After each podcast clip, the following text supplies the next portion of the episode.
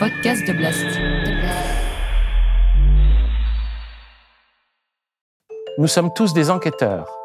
Depuis l'apparition du premier personnage de détective privé, le chevalier Auguste Dupin, dans Double assassinat dans la rue Morgue d'Edgar Allan Poe en 1841, et plus encore, depuis celle de son successeur Sherlock Holmes dans Une étude en rouge d'Arthur Conan Doyle en 1887, nous n'avons pas cessé de nourrir notre imaginaire de récits policiers.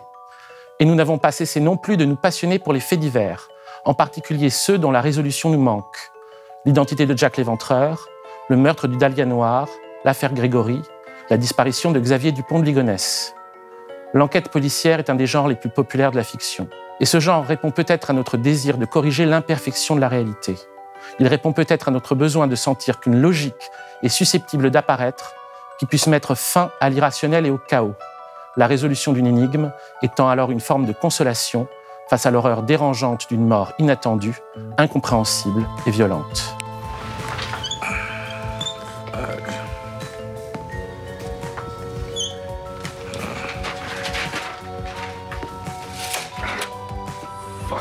Est-ce pour son absence de dénouement, pour son irrésolution, que nous avons été massivement intrigués par l'histoire d'Elisa Lam, cette jeune femme de 21 ans disparue puis retrouvée morte dans la citerne d'eau d'un hôtel de Los Angeles en 2013 Ou est-ce par l'intuition qu'une relation étroite se nouait entre son destin et le nôtre? L'affaire Elisa Lam est sans doute le fait divers qui a entraîné, parmi les internautes, le plus grand nombre de vocations de cyberdétective.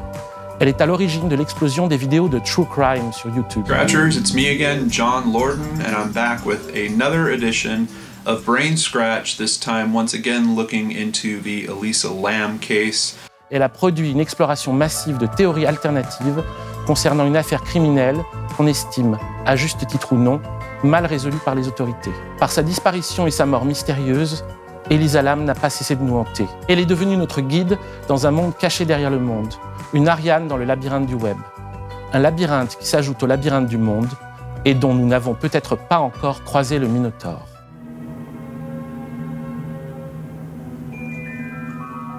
Bienvenue sur Internet, épisode 7, Elisa Lam, la cyber-enquête infinie.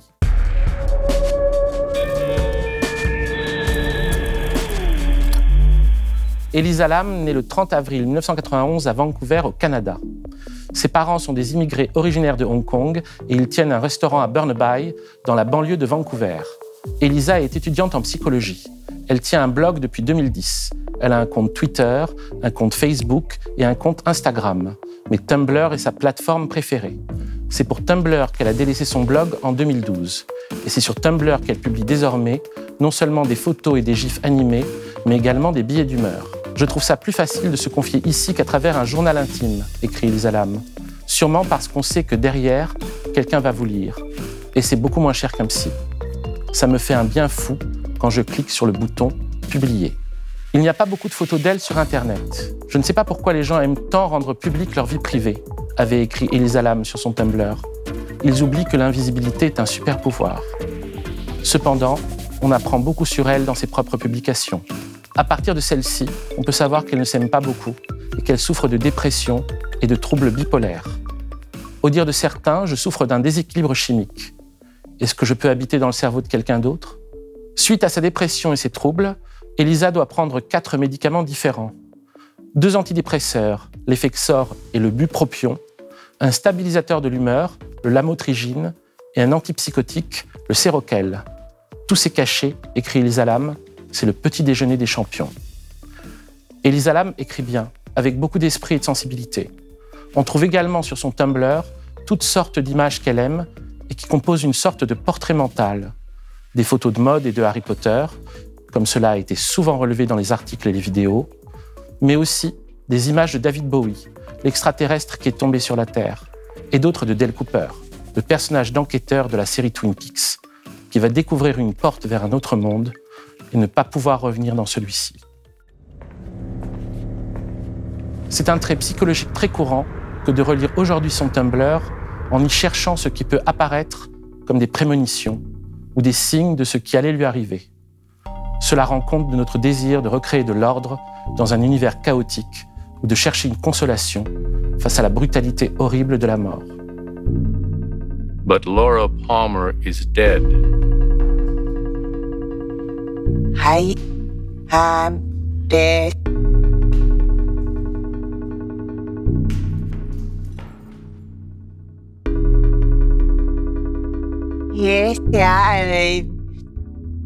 Toujours accessible aujourd'hui, Nouvelle Nouveau, le Tumblr d'Elisa Lam, est un labyrinthe dans lequel on peut se perdre à l'infini en essayant de trouver une clé qui nous permette de donner un sens à son histoire. Que serais-je devenu sans Internet? écrit Elisa Lam sur son Tumblr.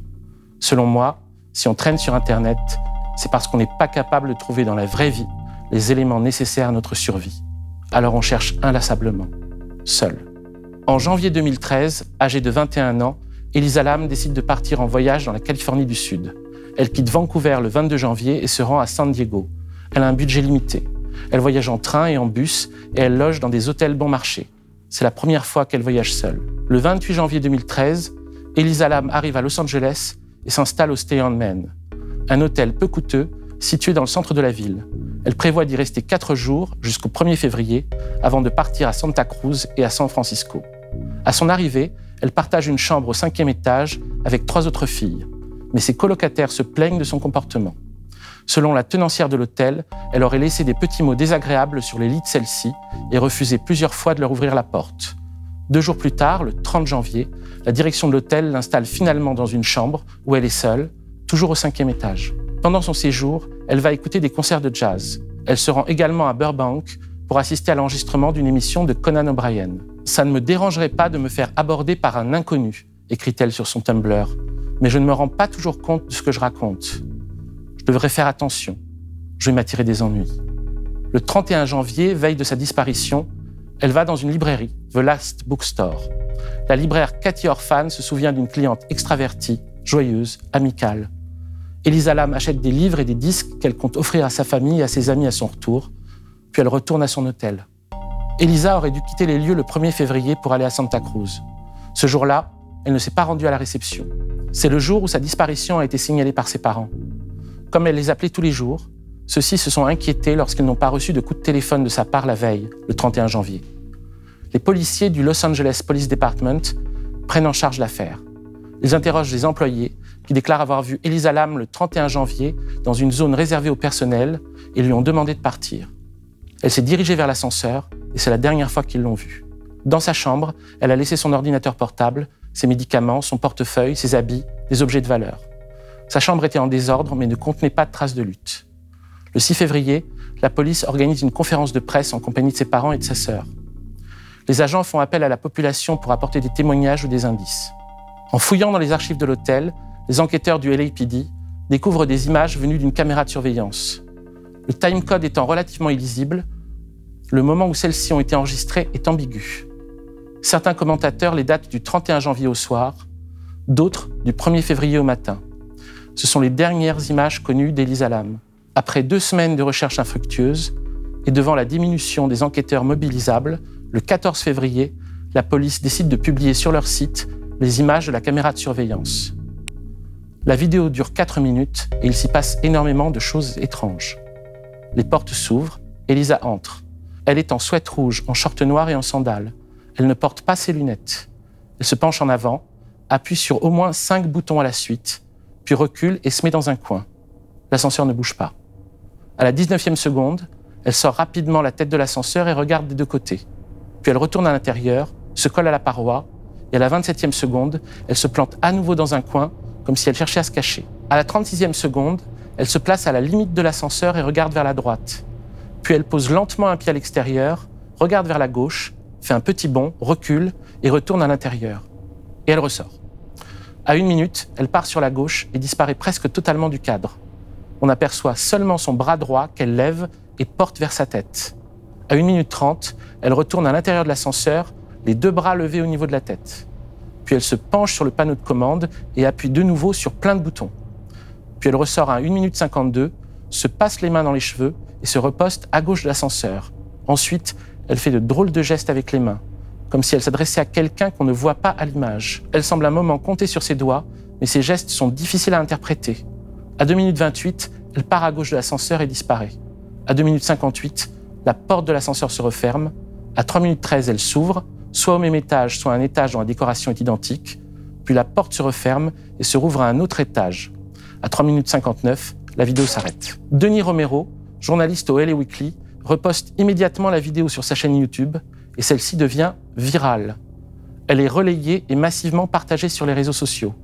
Sur un site chinois, elle fait même des millions de vues en une semaine et demie. John Sobani crée le groupe Elisa Lam sur Facebook.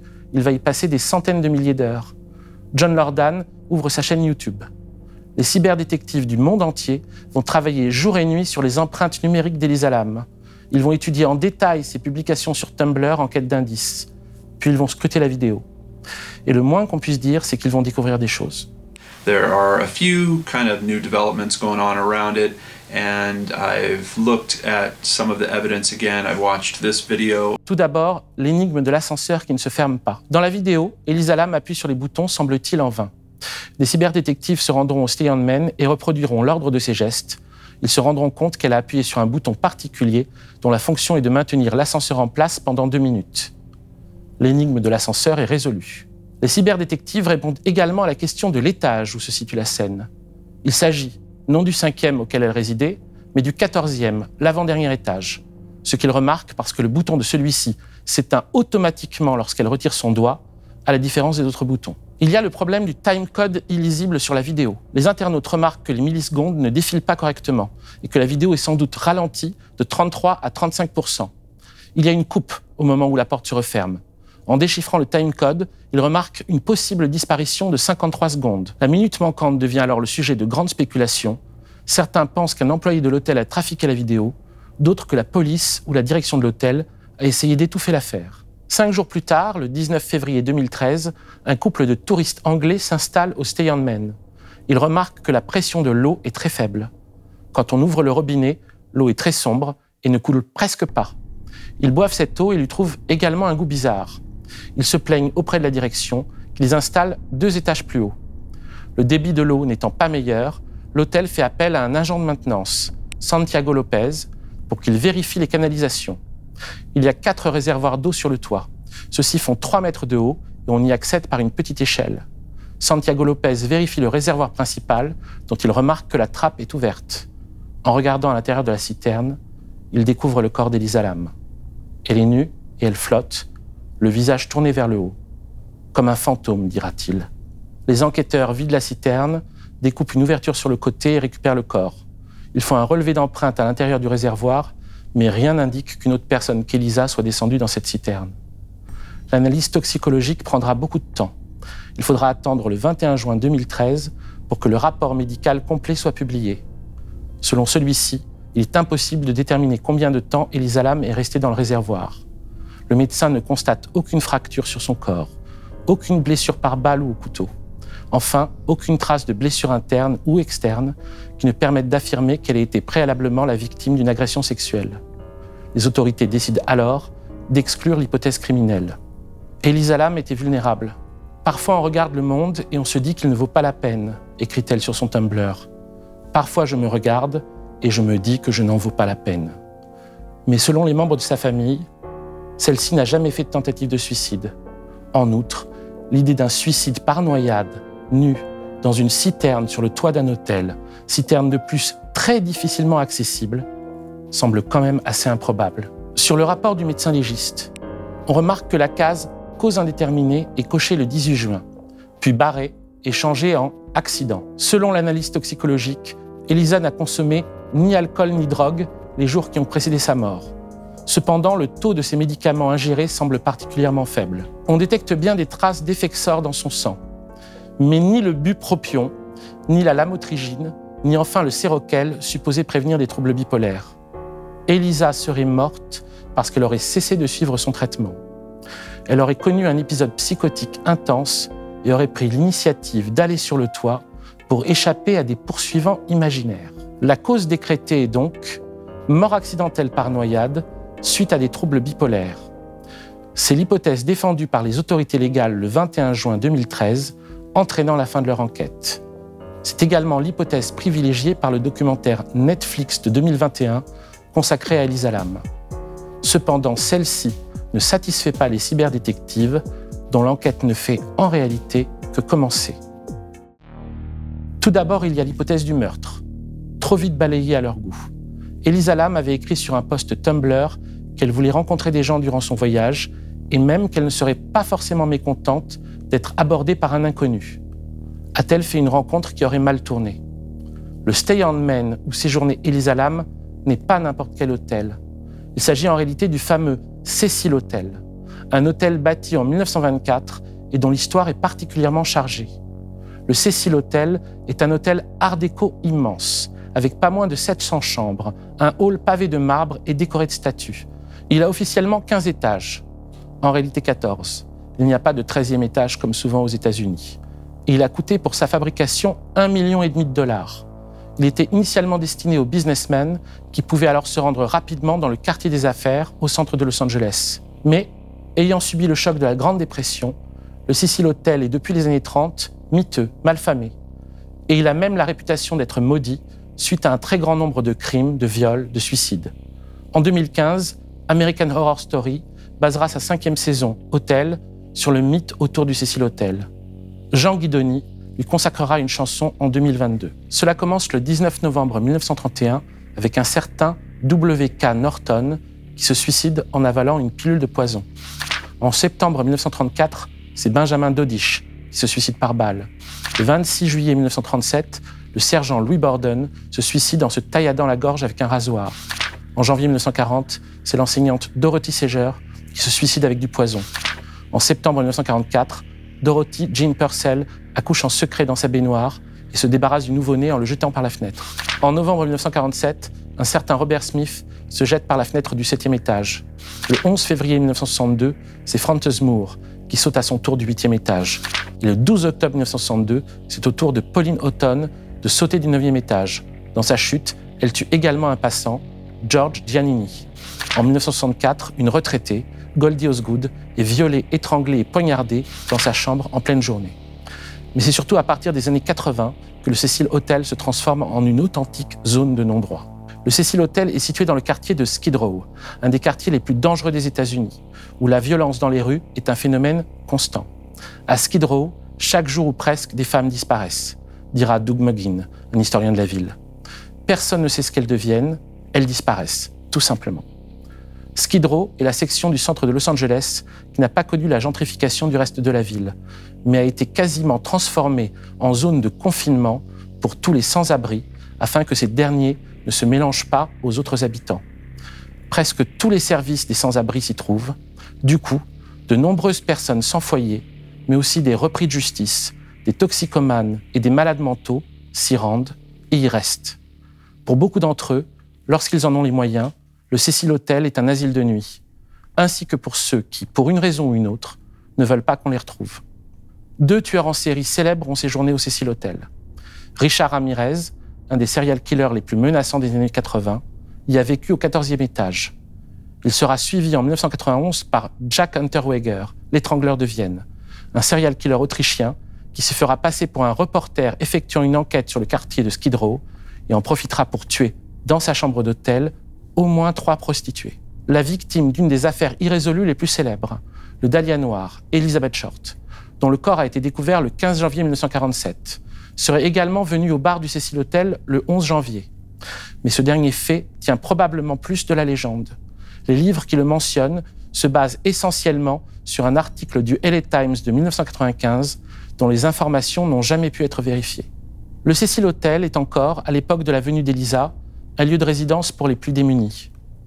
Mais pour contrer sa mauvaise réputation internationale, ses propriétaires lui ont inventé un double, le Stay on Main, un hôtel pour touristes qui couvre trois étages sur les 14 du Cecil Hotel et bénéficie d'un nom, d'une entrée, d'un hall et d'une réception indépendants, comme s'il s'agissait de deux lieux complètement distincts. Les étages du Stay on Main sont le quatrième, le cinquième et le sixième. Les onze autres étages appartiennent au Cecil Hotel, dont le quatorzième, où Elisa Lam apparaît dans la vidéo de surveillance. Les deux hôtels fonctionnent comme deux entités séparées, à une exception, les ascenseurs. Dans les ascenseurs, les sans-abri, les repris de justice, les toxicomanes se mélangent aux touristes. Elisa Lam a-t-elle fait une mauvaise rencontre en se baladant dans le quartier de Skid Row ou en se rendant à un mauvais étage de l'immeuble? A-t-elle imprudemment sympathisé avec un individu mal intentionné? Elisa s'était déjà plainte d'individus louches l'abordant dans la rue. Le 27 janvier, elle avait écrit sur son Tumblr Je sors ce soir. J'espère vraiment qu'aucun gars flippant ne va m'approcher.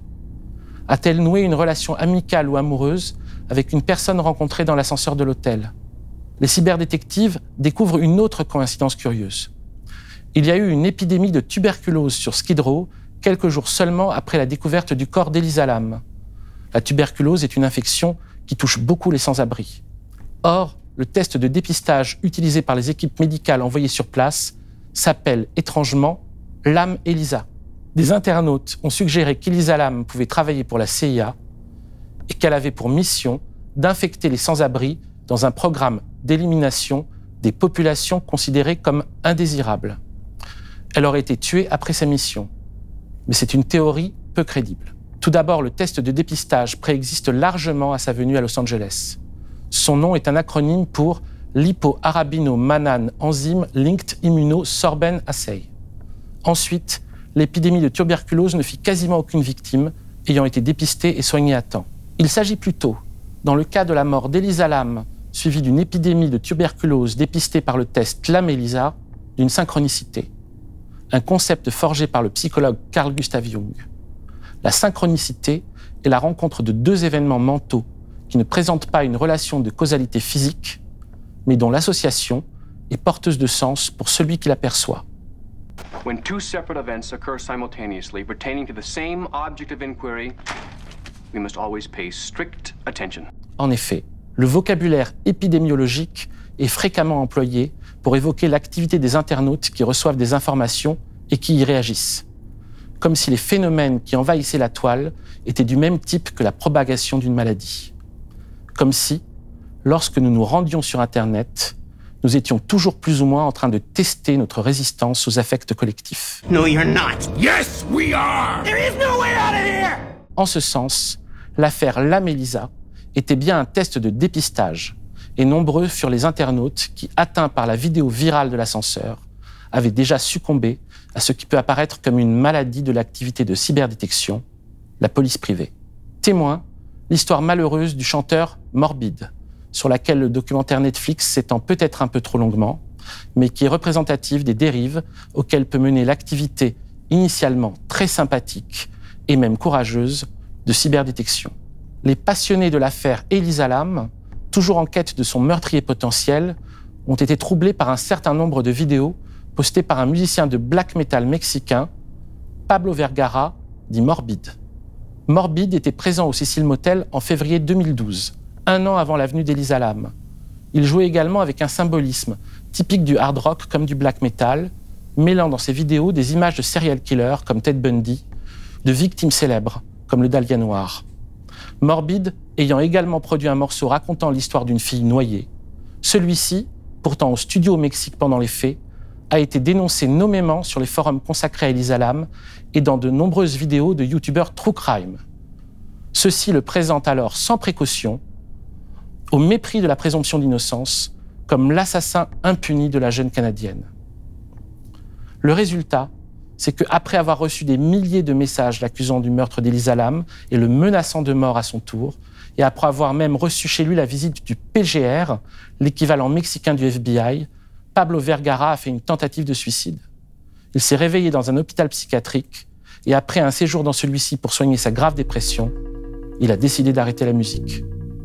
C'est là où l'enquête passionnée sur Elisa Lam se transforme en maladie. Il est beau et émouvant de tenter de résoudre une enquête qu'on estime bâclée par la police. Il est beaucoup plus problématique, pour dire le moins, de lancer une chasse à l'homme sur le suspect que l'on a trouvé par un système d'association d'idées et de signes équivoques. Autre bizarrerie découverte par les cyberdétectives. Les similarités entre l'affaire Elisa Lam et le film Darkwater de Hideo Nakata. Sorti au Japon en 2002, il a fait l'objet d'un remake américain en 2005 avec Winona Ryder et Elina Lovenson. Darkwater raconte l'histoire de Dahlia, une mère qui emménage avec sa fille Cecilia dans un immeuble new-yorkais qui va devenir le théâtre de phénomènes paranormaux. Cecilia porte un haut rouge comme le sweat d'Elisa et on la voit parler avec une amie invisible. Il y a une scène où de l'eau sombre coule du robinet, comme l'eau dont les clients du Cecil Hotel se sont plaints. Et Dahlia fait, au début du film, des mouvements bizarres avec ses doigts dans l'ascenseur qu'on peut observer par la caméra de surveillance. La petite Cécilia est mystérieusement attirée par le toit. Ça fait beaucoup. Mais la coïncidence la plus troublante, c'est quand l'héroïne retrouve le cadavre d'une autre petite fille, Natacha, dans la citerne située sur celui-ci. À la fin du film, Dahlia réussit à sauver sa fille du déluge d'eau sombre, mais accepte d'être emportée dans le monde des morts, où elle fera office de nouvelle mère au fantôme de Natacha. Certains cyberdétectives ont émis l'hypothèse qu'un tueur dérangé aurait essayé de mettre en scène les événements du film, voire que celui-ci aurait séduit Elisa Lam dans le but qu'elle rejoue avec lui certaines séquences de Darkwater sans savoir qu'elle finirait, comme Dahlia, emportée dans le monde des morts.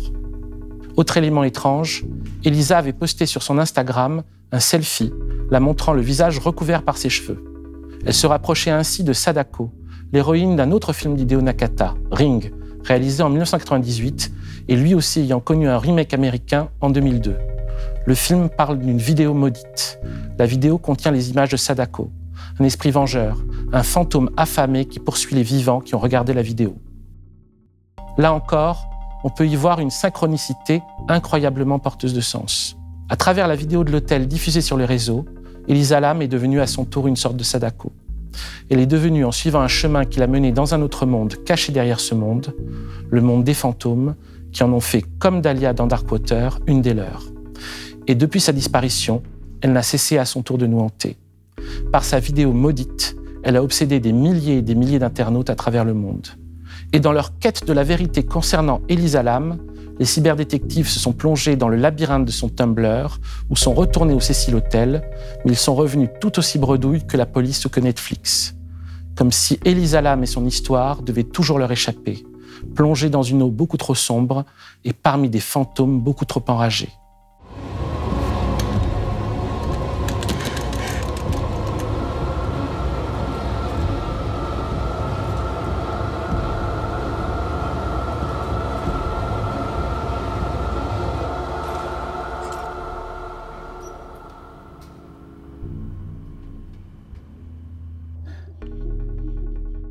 Pourtant, ces fantômes ne sont pas très difficiles à identifier. Ces fantômes, ce sont les sans-abri de Skid Row. Ce sont les démunis, les toxicomanes, les malades mentaux. Tous ces êtres confinés dans un espace qui les sépare du reste de la population, parqués dans une zone de non-droit qui les expose à un danger quotidien, mais que le cynisme et la vénalité d'un hôtel ont décidé de rendre malgré tout accessible aux touristes. Nous sommes entourés de fantômes, mais ces fantômes ne viennent pas nécessairement de l'au-delà. Comme Dahlia dans Darkwater ou Dale Cooper dans Twin Peaks, Elisa Lam est bien passée dans un autre monde. Mais cet autre monde dont l'ascenseur était le lieu de passage, c'est celui de la misère. C'est le Cecil Hotel caché derrière le Stay on. De quoi est morte Elisa Lam? Elisa Lam a été piégée par le tourisme, piégée par le cynisme et la vénalité, piégée par son innocence et sa jeunesse. Elle est arrivée dans un lieu de malheur, de misère et de mort. Et même si elle n'a pas nécessairement été tuée par une mauvaise rencontre, elle a vu la réalité masquée par le Stay on Man, que ce soit dans la rue, à l'extérieur de son hôtel, ou au 14e étage, le jour de sa mort. Assassinée ou morte accidentellement, Elisa Lam est et reste une victime du Cecil Hotel. Comme le Dahlia Noir en son temps, on ne saura jamais vraiment ce qui a tué Elisa Lam. Mais on sait qu'elle a été la victime d'une histoire qui est bien plus vaste qu'elle. Une histoire qui nous concerne tous. Celle de notre déni permanent concernant la progression de la misère. Le Stay on Man, c'est notre monde. C'est un monde d'apparence stable et normalisé, et même susceptible d'accueillir des touristes. Mais il ne l'est que sur trois étages sur 14, le reste étant constitué de zones de non-droit, où la misère s'étend et où la violence est la règle. Le monde est un labyrinthe, et à ce labyrinthe, le web a ajouté un deuxième labyrinthe, celui de toutes nos images, de tous les signes que nous émettons quotidiennement et qui, lorsque nous disparaîtrons, plongeront les internautes du futur dans une cyber-enquête infinie. Le Tumblr d'Elisa Lam est un labyrinthe de ce genre, et le fait qu'il lui ait survécu depuis dix ans, qu'il soit toujours accessible aujourd'hui, dit quelque chose de la nature même de ce que nous produisons sur la toile. Nous y produisons le grand récit de notre traversée du labyrinthe, de notre traversée de l'enfer. Nous répondons à l'énigme du monde par un récit lui-même énigmatique, mais à travers lequel, malgré tout, nous voulons croire à une clé qui nous permettrait de résoudre l'énigme du monde. Selon moi, avait écrit Lisa Lam, si on traîne sur Internet, c'est parce qu'on n'est pas capable de trouver dans la vraie vie les éléments nécessaires à notre survie. Mais la vraie vie nous rattrapera toujours et Internet ne nous en protégera pas. Labyrinthe dans un labyrinthe, miroir de notre psyché, il ne doit pas nous laisser oublier l'évidence hurlante, la réalité de la misère tout autour de nous, une réalité au moins aussi spirituelle que nos recherches individuelles, un monde de fantômes aussi affamés et énervés que ceux qui hantent les films que nous regardons ou les histoires que nous aimons nous raconter pour nous faire peur. Si vous avez trouvé votre chemin dans ce labyrinthe, likez, commentez, partagez, abonnez-vous à Blast. Entre-temps, si vous aimez les enquêtes infinies, les clés et les portes vers l'autre monde,